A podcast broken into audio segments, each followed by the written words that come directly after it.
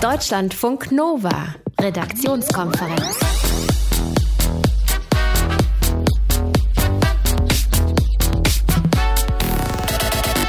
Gib mir dein Organ, ich geb dir meines. Also wenn einer von uns stirbt und der andere das Organ gut gebrauchen kann, um zu leben, dann könnte man das ja machen. Soweit das Grundprinzip von Organspenden. Ihr habt es diese Woche vielleicht schon mitbekommen, die Niederländer sind ab jetzt, ab dem 18. Lebensjahr automatisch Organspender und müssen dem dann widersprechen, wenn sie das nicht mehr sein wollen. Es wäre vielleicht auch eine Idee für Deutschland. Das heißt ja immer, die Organspendenbereitschaft bei uns, die sei, naja, eher mau. Verena von Keitz aus unserem Team, du hast heute recherchiert. Mhm, und ähm, ja, man muss sagen, wahrscheinlich liegt es gar gar nicht so sehr an der mangelnden Spendenbereitschaft, dass Deutschland immer so das Schlusslicht ist in all diesen Listen, sondern es liegt daran, dass die Kliniken gar nicht so richtig das hinkriegen, die möglichen Spenderorgane sozusagen zu sichten und zu sammeln und weiterzugeben. Darüber und dass das irgendwie ein großes Problem ist. Sprechen wir gleich. Außerdem geht heute die Berlinale los. Wir sprechen mit unserem Filmexperten über die Filme und die Diskussion hinter den Kulissen rund um die Hashtag MeToo-Debatte, die ja im Filmbusiness ihren Lauf genommen hatte. Euch einen schönen Abend am Mikro Ralf Günther runter. Deutschlandfunk Nova. In den Niederlanden, da soll ein neues Gesetz ab 2020 dafür sorgen, dass jeder, der nicht ausdrücklich widersprochen hat, ein potenzieller Organspender ist. Die Hoffnung ist, mehr Spenderorgane, die kranken Menschen transplantiert werden könnten. Und auch bei uns sorgt das für Diskussionen, zum Beispiel, ob wir diese Widerspruchsregelungen vielleicht nicht auch in Deutschland übernehmen sollten. Denn Deutschland ist das Schlusslicht bei Spenderorganen und als Grund wird häufig genannt, dass wir dieser Organspende ausdrücklich zustimmen müssen mit dem Organspende-aus quasi und viele Leute sich vielleicht dann dadurch auch nicht damit auseinandersetzen. Mario Müller hat uns auf Facebook geschrieben, er schreibt, ich finde den äh, Vorschlag sympathisch, den ich hier gestern las. Nur Spender sollen auch Empfänger sein. Also sie wollen ja kein Sozialschmarotzer sein und von einem System profitieren, in das sie selbst nicht investieren, sondern nur ihre Würde bewahren. Richtig? Naja, Verena von Keitz aus unserer Redaktion, du hast dich als Wissenschaftsjournalistin mit dem Thema äh, schon intensiver beschäftigt und du sagst, diese Vorstellung, dass wir in Deutschland alle zu geizig mit unseren Organen umgehen, das ist gar nicht unbedingt der Grund, dass es zu wenige Spenderorgane gibt. Aber woran liegt es denn dann? Es scheint tatsächlich mehr an den Kliniken zu liegen, die ja dafür verantwortlich sind, zu schauen, ist hier bei uns gerade ein potenzieller Organspender und die dann alles weitere veranlassen müssen, damit es zu einer Organspende kommt. Das sagt auch Axel Ramel. Er ist der Vorsitzende der Deutschen Stiftung Organtransplantation. Es wird immer genannt, dass die Bevölkerung nicht dahinter stehen würde, aber da zeigen die Umfragen, die Bundesbürger sind der Organspende eigentlich ganz positiv gegenüber eingestellt. Ein wesentlicher Punkt ist, dass die Krankenhäuser weniger mögliche Organspender an uns gemeldet haben. Und das liegt unseres Erachtens mit daran, dass mitunter bei Patienten, die jetzt mögliche Organspender sind, weil sie Hirnschädigung haben, dass man unter Umständen gar nicht mehr an die Organspende denkt und dann die Angehörigen nicht anspricht. Genau, also mangelnde Spenderbereitschaft kannst du so eigentlich nicht sagen. Aber das klingt doch so, wenn ich lese, immer, wer, immer weniger Organspender, die wenigsten seit 20 Jahren, da muss ich doch erstmal denken, hm, wir, wir spenden. Genau, das, das klingt das so nach äh, ja. mangelnder Bereitschaft. Ne? Aber meiner Meinung nach wird hier oft die Bereitschaft und die tatsächliche Spende durcheinander geworfen. Ne? Das sind aber zwei verschiedene Dinge. Du wirst ja nur dann Organspender, wenn mehrere Faktoren zusammentreffen. Also du musst natürlich deine Zustimmung geben, mhm. sozusagen, dass du es überhaupt machst, aber du musst eben auch irreversibel hirntot sein und das ist beim Menschen, die im Krankenhaus sterben, nur zu einem Prozent der Fall. Dann, klar, äh, deine Organe müssen gesund genug sein, um transplantiert werden zu können. Und dann musst du eben auch in einer Klinik sein, die sich darum kümmert, dass deine Organe genutzt werden. Wer kümmert sich genau darum? Dafür gibt es inzwischen bei den Kliniken sogenannte Transplantationsbeauftragte. Und es hängt offenbar stark von deren Stellung in der Klinik ab, ob potenzielle Organe auch weiter vermittelt werden, sagt Axel Ramel, und wie viel Zeit sie für diese Aufgabe haben da hat sich halt gezeigt, dass in vielen Fällen die Transplantationsbeauftragten diese neue Aufgabe schlicht und ergreifend on top zu all ihren eigenen anderen Aufgaben schon gekriegt haben. Und dann können sie sich der Aufgabe nicht widmen. Und Bayern hat da tatsächlich vorbildhaft gesagt, nein, die Transplantationsbeauftragten, die brauchen eine ganz klar geregelte Freistellung zum einen gibt das den Transplantationsbeauftragten einen Freiraum, zum anderen ist das natürlich auch ein klares politisches Signal. Organspende, die Tätigkeit der Transplantationsbeauftragten ist uns wichtig. Und wenn man sich die Zahlen anguckt, der Spenderorgane in Bayern, dann sind die im letzten Jahr tatsächlich gestiegen. Also es scheint zu wirken. Okay, dann sprechen wir mal über die Zahlen, damit wir wissen, worüber wir sprechen. Ja, gucken wir nochmal. Also in Deutschland stehen 10.000 Menschen auf der Warteliste für ein Spenderorgan. Das sind wirklich sehr viele. Und im Jahr 2017 sind knapp 800 hirntote Menschen ähm, sozusagen sind ihnen die mehrere Organe entnommen worden. Mhm. Insgesamt waren das dann knapp 2600 Organe. Aber nach Daten der Deutschen Stiftung Organtransplantation haben auch über 10 Prozent der 1260 sogenannten Entnahmekliniken, also die, die die Organe tatsächlich entnehmen, in neun Jahren keine einzige Meldung gemacht, dass, hallo, hier haben wir sozusagen potenzielle Spenderorgane. Mhm. Und auch manche Unikliniken sind offenbar sehr zurückhaltend beim Melden potenzieller Organspender. Aber wenn Deutschland jetzt umstellen würde, wie die Niederlande, auf eine Widerspruchslösung statt den äh, Organspendeausweis den wir weiterhin mit uns rumtragen. Würde das nichts bringen?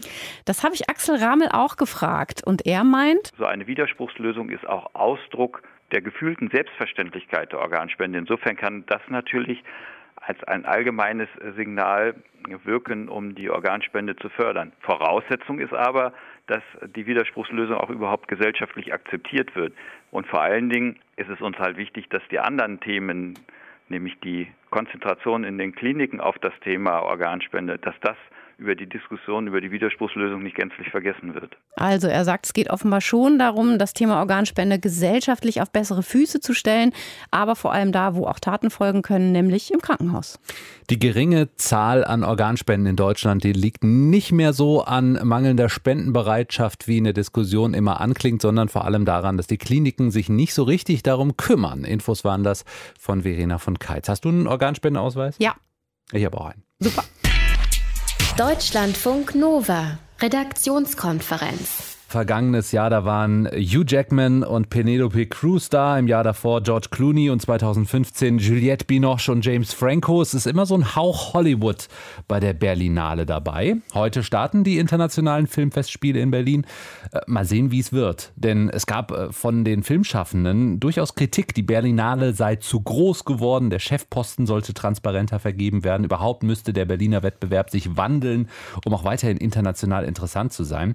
Sprechen wir drüber. Deutschlandfunk Nova Filmexperte Tom Westerholt ist natürlich auch dabei. Moin. Natürlich dabei. Ich grüße dich. Aber lass uns erstmal über das große Thema der vergangenen Monate sprechen. Äh, die letzten großen Filmevents waren dominiert von der Hashtag MeToo-Debatte. Ja, absolut. Ist das in Berlin noch ein Thema? Ja, das ist es ähm, äh, absolut. Also zum einen hat die Berlinale als Veranstalter selbst ja auf die Debatte reagiert und laut Festivaldirektor Dieter Kostlik kategorisch mal alle Filme abgelehnt, deren äh, Macher bereits, wie er es nennt, eigenes Fehlverhalten in diese Richtung zugegeben hätten. Zum anderen wird es in den kommenden Tagen Podiumsdiskussionen geben, eine enge Zusammenarbeit mit Anlaufstellen wie der Antidiskriminierungsstelle des Bundes. Da sollen sich Betroffene aus der Branche melden können. Wie nachhaltig das dann genutzt wird, das werden wir sehen. Aber das Thema in sich ist absolut allgegenwärtig. Also auch der diesjährige Jurychef, Regisseur Tom Tückwer, findet das wichtig im richtigen Umgang. Wir sind uns, glaube ich, sehr einig darin, dass wir das gut finden, dass die Debatte jetzt nicht äh, künstlich befeuert und äh, genauso wenig unterbunden wird, sondern dass die halt ähm, sich auch immer mehr der Sache zuwendet, um die es da eigentlich geht. Also ich finde es irre wichtig, dass sich das ein bisschen von den einzelnen persönlichkeitsbezogenen Fällen entfernt und wirklich ähm, inhaltlich jetzt mal ernst genommen wird, was da eigentlich verhandelt wird. Und das ist in allen Arbeitsfeldern ein Problem. Das fand ich eigentlich eine ganz gute Einstellung von ihm. Und äh, dem künstlerischen Leiter Dieter Koslik, dem wurde nach der Berlinale im vergangenen Jahr ja vorgeworfen, der Wettbewerb, der habe irgendwie kein Profil mehr, sei unscharf. Was ist denn jetzt neu dieses Jahr oder anders bei der Berlinale? Ja, äh, die Filme. Ne? Zum Glück. Ja, sie zeigen tatsächlich nicht die knapp 400 Filme aus dem letzten Jahr, sondern sie zeigen knapp 400 neue. Höre den dezenten Sarkasmus zwischen den Zeilen raus. Ich glaube, alles, was da zurzeit aus verschiedenen Richtungen gefordert wird, das sind Denkanstöße für die Zukunft nach Dieter Kostlik, der ja 2020 vertraglich dann durch seinen Nachfolger abgelöst wird. Aber was die Auswahl jetzt der Wettbewerbsfilme angeht und dass das doch mal irgendwie alles anders sein müsste und verschiedener sein müsste, da hat hat auch wiederum Tom Tückwer vorhin was wirklich sehr Gutes gesagt, wie ich fand. Es war doch jedes Jahr völlig anders, weil es doch, man musste sich doch klar machen, dass ähm, es gibt ja nur die Filme, die gemacht werden. Und es ist ja nicht so, dass wir 180 Filme gesehen hätten, von denen wir gesagt hätten, die hätten doch da jetzt laufen müssen. Das stimmt ja so nicht, sondern wenn du eine Homogenität erzeugen willst, die, finde ich, das Programm immer hatte, dann ist halt jeder Jahrgang auch ein bisschen davon abhängig, was das Weltkino so hergibt. Und da gab es halt, fand ich, sehr tolle Jahrgänge und dann nicht so tolle, ist ja ganz normal. Ist wie bei Wein.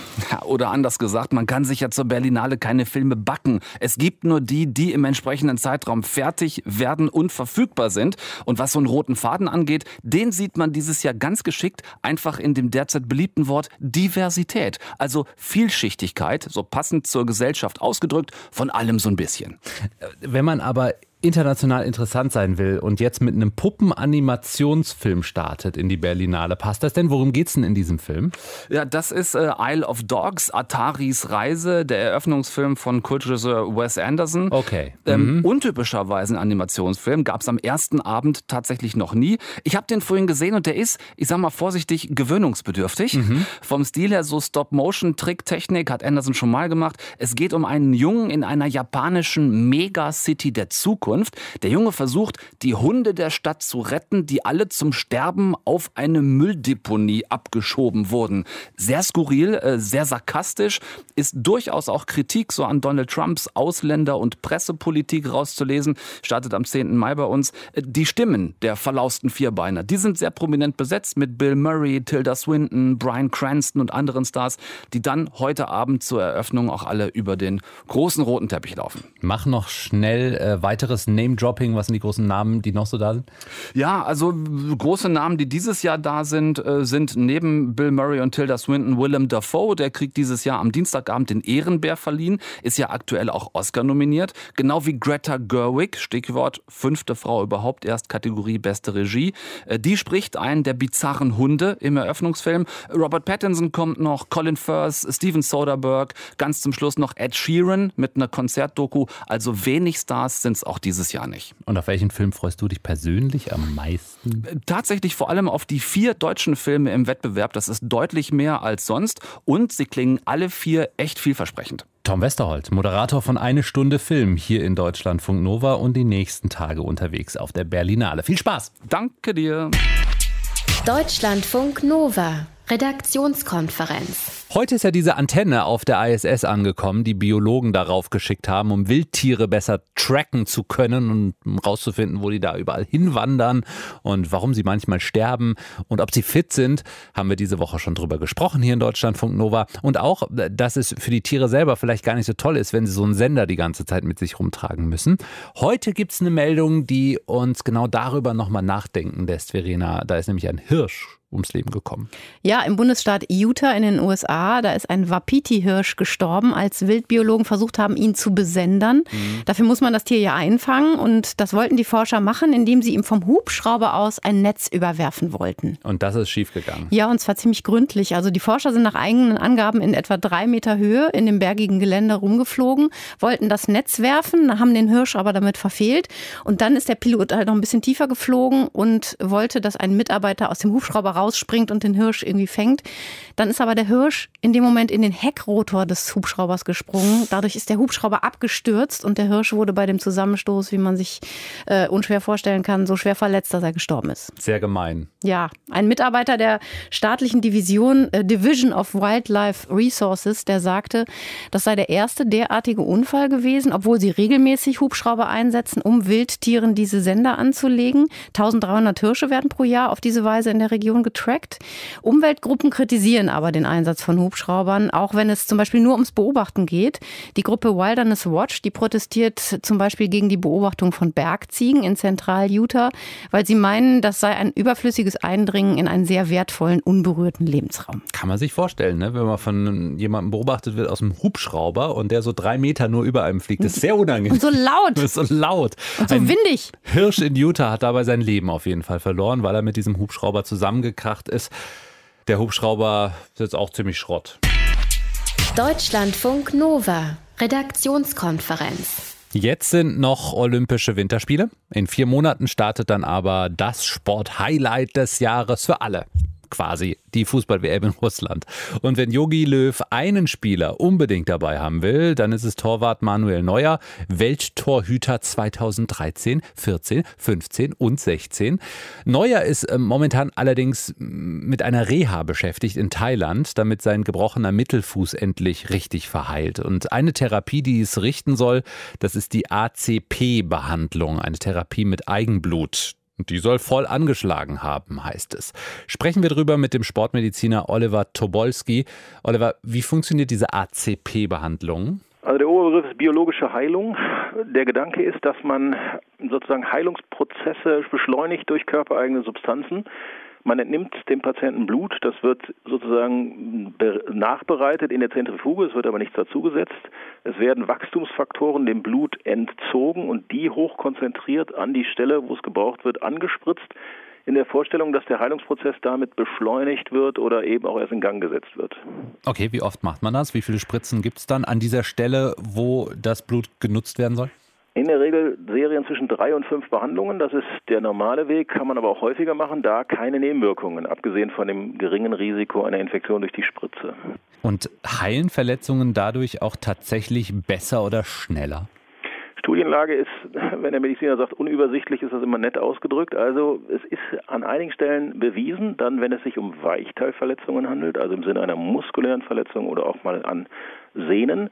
Es ist nicht bewiesen für knöcherne Verletzungen, also Obergriff auch Arthrose, entzündliche Veränderungen. Da ist die Studienlage sehr unübersichtlich. Und deswegen bei Manuel Neuer handelt es sich um eine knöcherne Verletzung. Deswegen bin ich auch sozusagen etwas skeptisch, dass es sich hierbei um die Folge der biologischen Behandlung handelt, diese Heilung. Okay, also du bist ja kritisch, äh, aber wenn er sagt, ihm geht es besser nach diesen zwei Spritzen, Wunderspritzen seines eigenen Blutes zentrifugiert, äh, dann ist das vielleicht doch schön und gut und der Beweis, dass es doch funktioniert, auch an härteren Stellen wie Knochen. Tatsächlich ist ja der alte Satz äh, zutreffend, wer heilt, hat recht. Also wenn ich diese Behandlung mit ihm äh, durchführe, der Kollege das durchführt und es wird besser, haben alle alles richtig gemacht und wir freuen uns über den Heilungsprozess.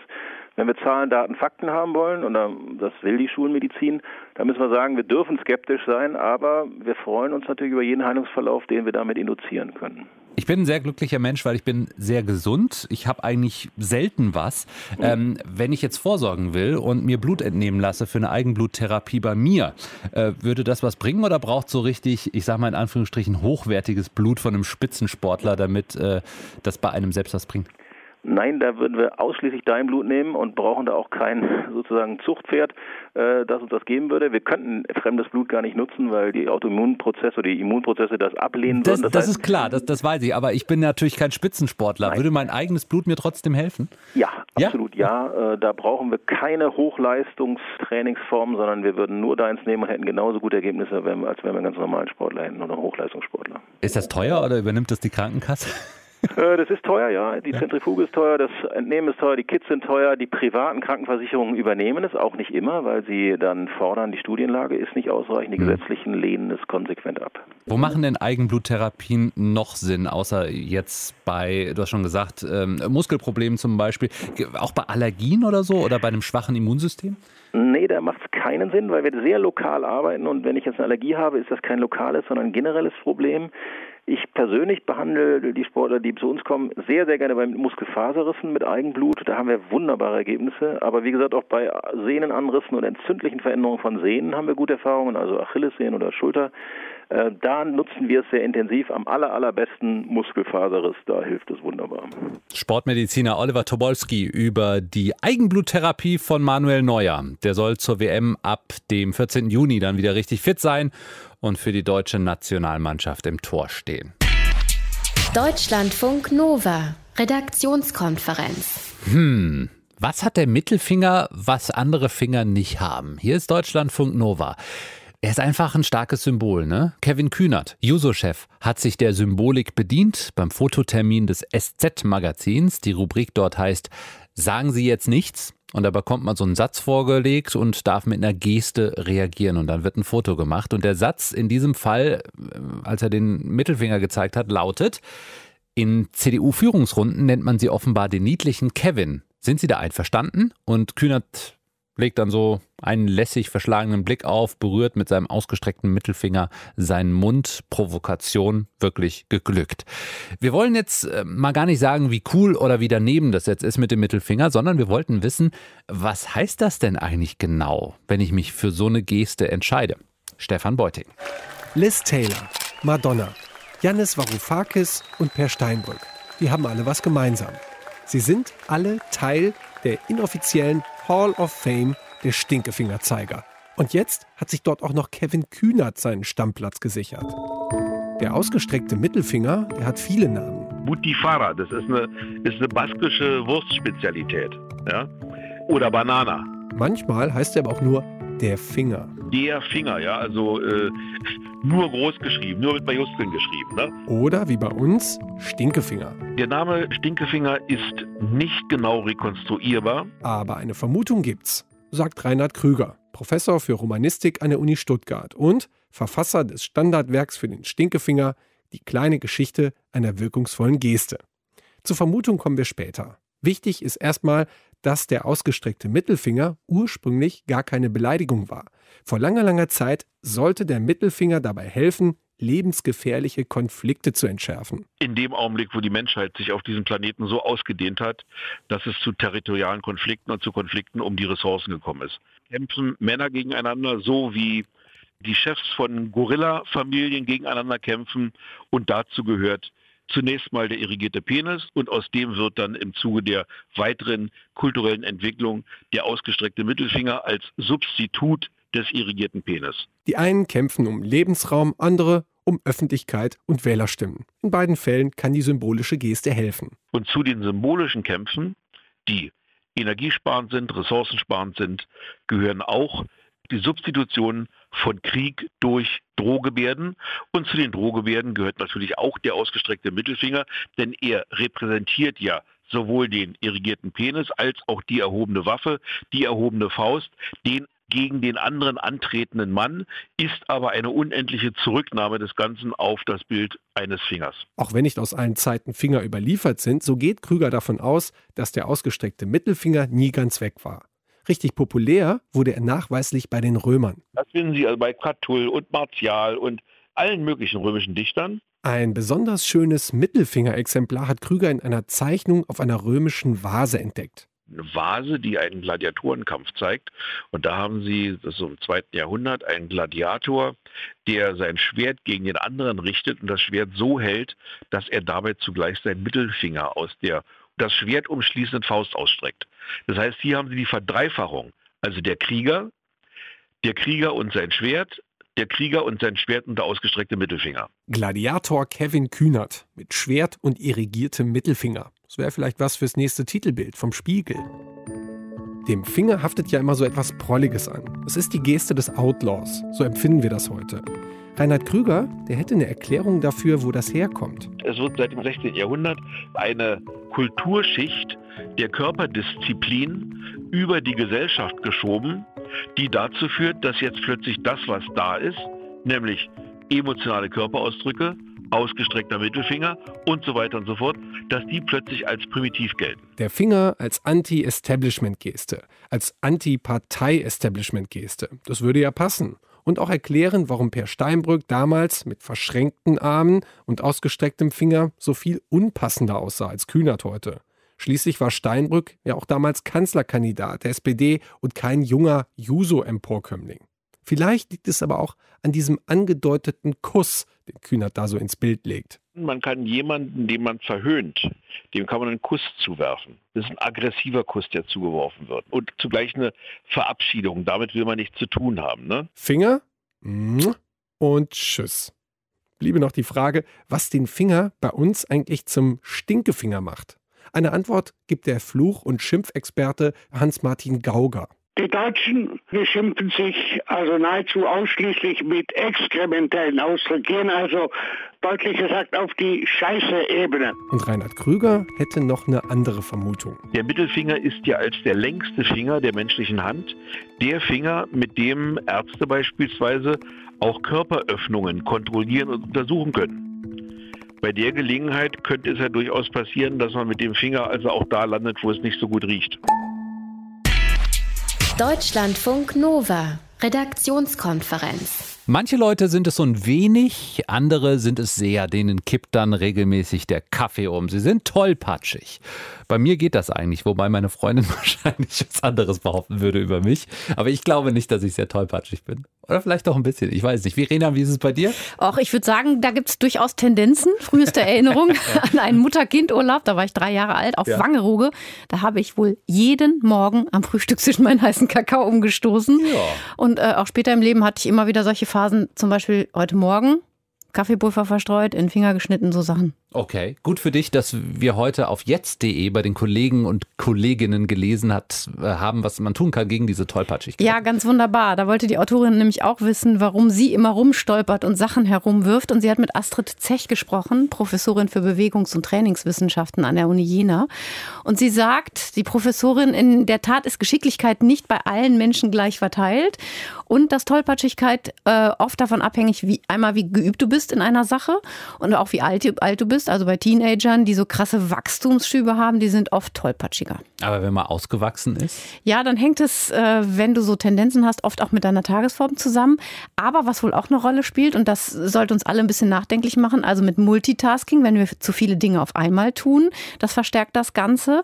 Und auch wenn du so ungeduldig bist und alles ganz schnell, schnell machst, dann stolperst du halt auch schneller und wirfst dann die Tasse um. Das bin ich.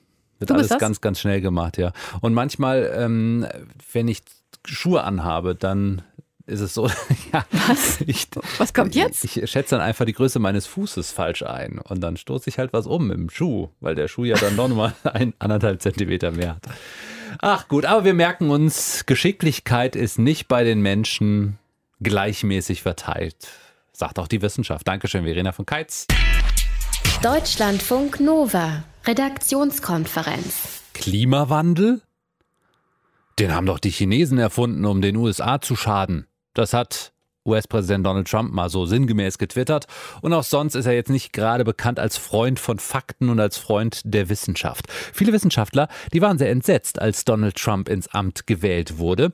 Und heute trifft sich die amerikanische Gesellschaft für fortschrittliche Wissenschaft zu ihrer jährlichen Konferenz. Die ist in Austin, Texas. Tilo Kössler, Deutschlandfunk Nova-Korrespondent in Washington.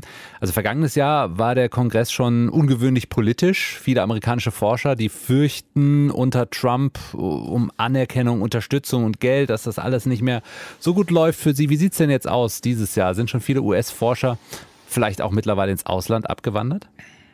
Also ich glaube, von einem Exodus kann noch keine Rede sein. Ne? Die Verträge laufen längerfristig, Forschungsaufträge der Industrie laufen auch länger. Aber die Rede ist von deutlich erschwerten Bedingungen, von einem Umfeld, das schwierig geworden ist. Mit anderen Worten, die neue Administration ist äh, wohl Sand im Getriebe des Wissenschaftsbetriebes. Das zeigt sich zum Beispiel bei der Mittelvergabe. Sie ist sehr viel restriktiver geworden, sie ist politisch motivierter geworden, ganz offensichtlich. Und es zeigt sich bei politisch besonders sensiblen und umstrittenen Themen. Du hast das Thema Klimawandel genannt. Seit dem Ausstieg aus dem Pariser Klimaschutzabkommen steht dieses Thema nun wirklich nicht mehr auf der politischen Prioritätenliste dieser Administration. Die Wissenschaftler, die sich damit beschäftigen, fühlen sich mehr und mehr aufs Abgleis, äh, aufs Abstellgleis geschoben. Und die Erfahrung lehrt eben, dass ähm, Schlüsselpositionen plötzlich nicht mehr nach Qualifikation besetzt werden, sondern ähm, nach politischer Willfährigkeit. Ein Beispiel ist äh, Scott Pruitt, der Leiter der Umweltbehörde. Der neue Chef ist ein erklärter Gegner der These vom Klimawandel. Er ist der erbitterndste Gegner seiner eigenen Behörde und er würde sie am liebsten abschaffen. Hm. Was hat sich für Wissenschaftler in den US-Ministerien verändert? Ja, in den Ministerien sitzen an den Schaltstellen der Macht, sprich auf den Ministersesseln und auf den Stühlen ihrer Stellvertreter nun eben keine wissenschaftlich geschulten Leute mehr, sondern Industrielle statt wissenschaftlicher Erkenntnisgewinn, statt Expertise zählen Zugang zu den Töpfen und ganz klar Firmeninteresse. Scott Pruitt habe ich als Beispiel genannt. Es gibt Betsy DeVos, Erziehungsministerin, Gegnerin des staatlichen Schulsystems, Befürworterin einer gnadenlosen Privatisierung. Sie ist eine Ideologin, keine Pädagogin. Ben Carson, ein Neurochirurg, sitzt als Chef des Wohnungsbauministeriums im Ministerium, hat von seinem Sujet keine Ahnung. Mhm. Wilbur Ross, Handelsminister, kein Volkswirt, kein Mann mit soliden wirtschaftspolitischen, äh, finanzwirtschaftlichen Kenntnissen, Selfmade Man, ein, ein Multimilliardär. Und so geht das weiter. Ähm, also es hat sich so langsam ein Bewusstsein verändert. Die Entscheidungsgrundlagen haben sich verändert. Es zählen nicht mehr sachlich begründete äh, Kriterien, sondern die Frage, ob Entscheidungen politisch opportun sind und ob sie Geld bringen. Hm. Und was macht das denn jetzt mit der amerikanischen Wissenschaftslandschaft? Also ich bin da auf die Antworten, die diese Konferenz ähm, geben wird, sehr gespannt. Ich habe bisher kein Datenmaterial gesehen, das man an die Wand nageln könnte und sagen könnte, hier seht das, jetzt haben wir den Salat. Das ist ein, ein, ein schleichender Prozess. Lass mich da vielleicht noch ein anderes Beispiel nennen. Die Parole lautet ja nicht, macht Amerika fit für die Zukunft, sondern die Parole lautet America First. Und dieses Schlagwort steht mittlerweile für eine völlig antimodernistische, rückwärtsgewandte Politik im Zeichen der Renaissance von Kohle und Stahl, von industriellen Arbeitsplätzen, von einem Wirtschaftsbild, das sich an den 50er Jahren orientiert, als die Menschen in Fabriken gegangen sind, amerikanische Kohle verfeuert haben und amerikanischen Stahl verbaut haben. Ähm, in den Wissenschafts- und Wirtschaftsprogrammen des Präsidenten kommen die Begriffe neue Technologie, technologischer Wandel, Innovation und so weiter überhaupt nicht vor. Insofern die Folgen sind jetzt vielleicht noch nicht äh, so richtig dramatisch zu spüren, aber sie werden nicht ausbleiben. Aber bei dem Kongress im vergangenen Jahr wurde es politisch. Wie könnte sich das dieses Jahr vielleicht noch auswirken? Sind da politische Aktionen geplant oder sind es einfach nur Reden? Ähm, naja, also es wird sicherlich äh, wird es sehr, sehr viele Veranstaltungen geben, die wie letztes Jahr ähm, sehr gut besucht sein werden. Ähm, es hat ja äh, eine Vielzahl von Veranstaltungen gegeben, die sich genau ähm, diese aktuelle Entwicklung äh, vorgenommen haben. Und natürlich sind auch viele Wissenschaftler ähm, jetzt daran interessiert zu sehen, gibt es erste Auswirkungen oder nicht. Mhm. Was geplant ist, das ist wieder ein äh, March for Science. Der wird am 22. April hier wieder in Washington stattfinden. Letztes Jahr haben zwei Millionen Menschen da fast teilgenommen äh, und man darf gespannt sein, welche Resonanz es jetzt haben wird. Deutschlandfunk Nova-Korrespondent Thilo Köchler in Washington über den Wissenschaftsstandort USA zu Zeiten von Trump. Gerade trifft sich die amerikanische Gesellschaft für fortschrittliche Wissenschaft zu ihrer jährlichen Konferenz in Austin, Texas. Deutschlandfunk Nova, Redaktionskonferenz. Unsere Wissensnachrichten, die hört ihr tagsüber immer so gegen Viertel vor und am Abend bei uns ein Best-of daraus, jetzt von Tobias Jobke. Deutschlandfunk Nova, Wissensnachrichten. Stellt euch vor, ihr seid Forscher und wollt im All nach Aliens suchen, bekommt die nötige Computer-Hardware aber nicht. So geht es gerade dem SETI Research Center im US-Bundesstaat Kalifornien, das seit vielen Jahren Radiosignale aus dem All auswertet, um Hinweise auf außerirdische Intelligenz zu finden. Grund für den Hardwaremangel ist der Boom von Kryptowährungen wie dem Bitcoin. Um die zu erzeugen, braucht es viel Rechenpower. Deswegen sind leistungsstarke Grafikkarten gerade sehr gefragt. Die brauchen aber auch die Forscher, die nach Aliens suchen. Um die Radiosignale auszuwerten, schalten sie bei manchen Teleskopen bis zu 100 Grafikkarten zusammen. Der SETI-Forschungsleiter hat der BBC gesagt, dass zwar genug Geld da ist, die Händler aber nicht liefern könnten. Zwei SETI-Observatorien in den USA und Australien könnten deswegen nicht aufgerüstet werden. Andere Forscher berichten, dass sich die Hardwarepreise verdoppelt hätten. Vorher hatten sich schon Gamer über Lieferschwierigkeiten beschwert. Polarlichter sind eine beeindruckende Erscheinung am Himmel. Wie sie genau entstehen, dazu gibt es immer noch offene Fragen. Ein internationales Forscherteam ist einer bestimmten Art von Polarlicht jetzt auf die Spur gekommen und hat erstmals beobachtet, was genau in der Atmosphäre passiert. Es geht um pulsierende Polarlichter, die in der Morgendämmerung erscheinen. Geholfen hat den Forschern ein japanischer Satellit mit speziellen Sensoren. So konnten sie zum ersten Mal die Bewegungen der Elektronen nachvollziehen. Die kommen von der Sonne und lassen in der Atmosphäre Luftmoleküle aufleuchten. Das geht so. Im Wirkungsbereich des Magnetfelds der Erde tritt offenbar eine bestimmte Art von Plasmawellen auf. Die streut Elektronen und regt sie dabei so an, dass diese dann Luftteilchen zum Leuchten bringen. Das passiert auf unregelmäßige Art und Weise, deswegen flackert diese Art von Polarlicht. Steven Spielbergs Der weiße Hai. Vor 40 Jahren hat der Horror-Blockbuster das Image des gleichnamigen Tiers ziemlich kaputt gemacht. Weiße Haie gelten seitdem als blutrünstige Menschenfresser. Zwei Forscher wollen Schluss machen mit diesen Märchen. Sie untersuchen, wie Menschen die Tiere wahrnehmen, nachdem sie ihnen beim Käfigtauchen ganz nahe gekommen sind. Dabei wird man in einem engmaschigen Stahlkäfig zum Beispiel ins Meer von Neuseeland gelassen. Dann werden Haie mit Thunfischködern angelockt. Laut den Forschern beschrieben die meisten Studienteilnehmer die Haie danach als ruhig, friedlich und schön anzusehen. Andere fanden sie neugierig. Sie seien zum Käfig geschwommen, um zu sehen, was da passiert. Insgesamt haben die Forscher letztes Jahr 150 Käfigtaucher aus rund 20 Ländern interviewt. Ihr Fazit in einem BBC-Bericht ist, dass die allermeisten mit einer positiven Meinung von den Haien wieder auftauchten. Der weiße Hai braucht dringend ein besseres Image. Er steht auf der roten Liste, weil er immer häufiger Opfer von Sportfischern oder Wilderern wird. Deutschlandfunk Nova. Gestern beim politischen Aschermittwoch, da haben Bundeskanzlerin Angela Merkel und der Bundesvorsitzende der Grünen, Robert Habeck, eher die moderaten Töne angeschlagen und die Verantwortung der Politiker hervorgehoben. Äh, ganz anders, aber die AfD. Die AfD ähm, war krass drauf zum Teil. Der AfD-Vorsitzende Jörg Meuthen, der hat im bayerischen Osterhofen zum Beispiel die SPD ins Visier genommen. Schulz, Stegner, Nahles, Maas eine einzige rote Freakshow, in etwa so glaubwürdig wie Pinocchio. Ja, da kam aber noch mehr. Aber wie auch die SPD hat die AfD ihren politischen Aschermittwoch gleich an mehreren Orten zelebriert, nämlich auch noch in Sachsen. Darüber sprechen wir mit unserer Korrespondentin im Hauptstadtstudio in Berlin, Nadine Lindner. Äh, Nadine, welche Politiker der AfD haben sich denn da gestern extra noch in Sachsen versammelt?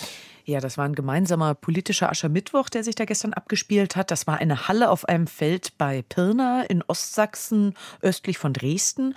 Und es waren quasi alle AfD-Ostlandesverbände außer Mecklenburg-Vorpommern und 1000 Gäste hatte man sich auch noch eingeladen. Und der Star des Abends war Björn Höcke, der Landesvorsitzende aus Thüringen.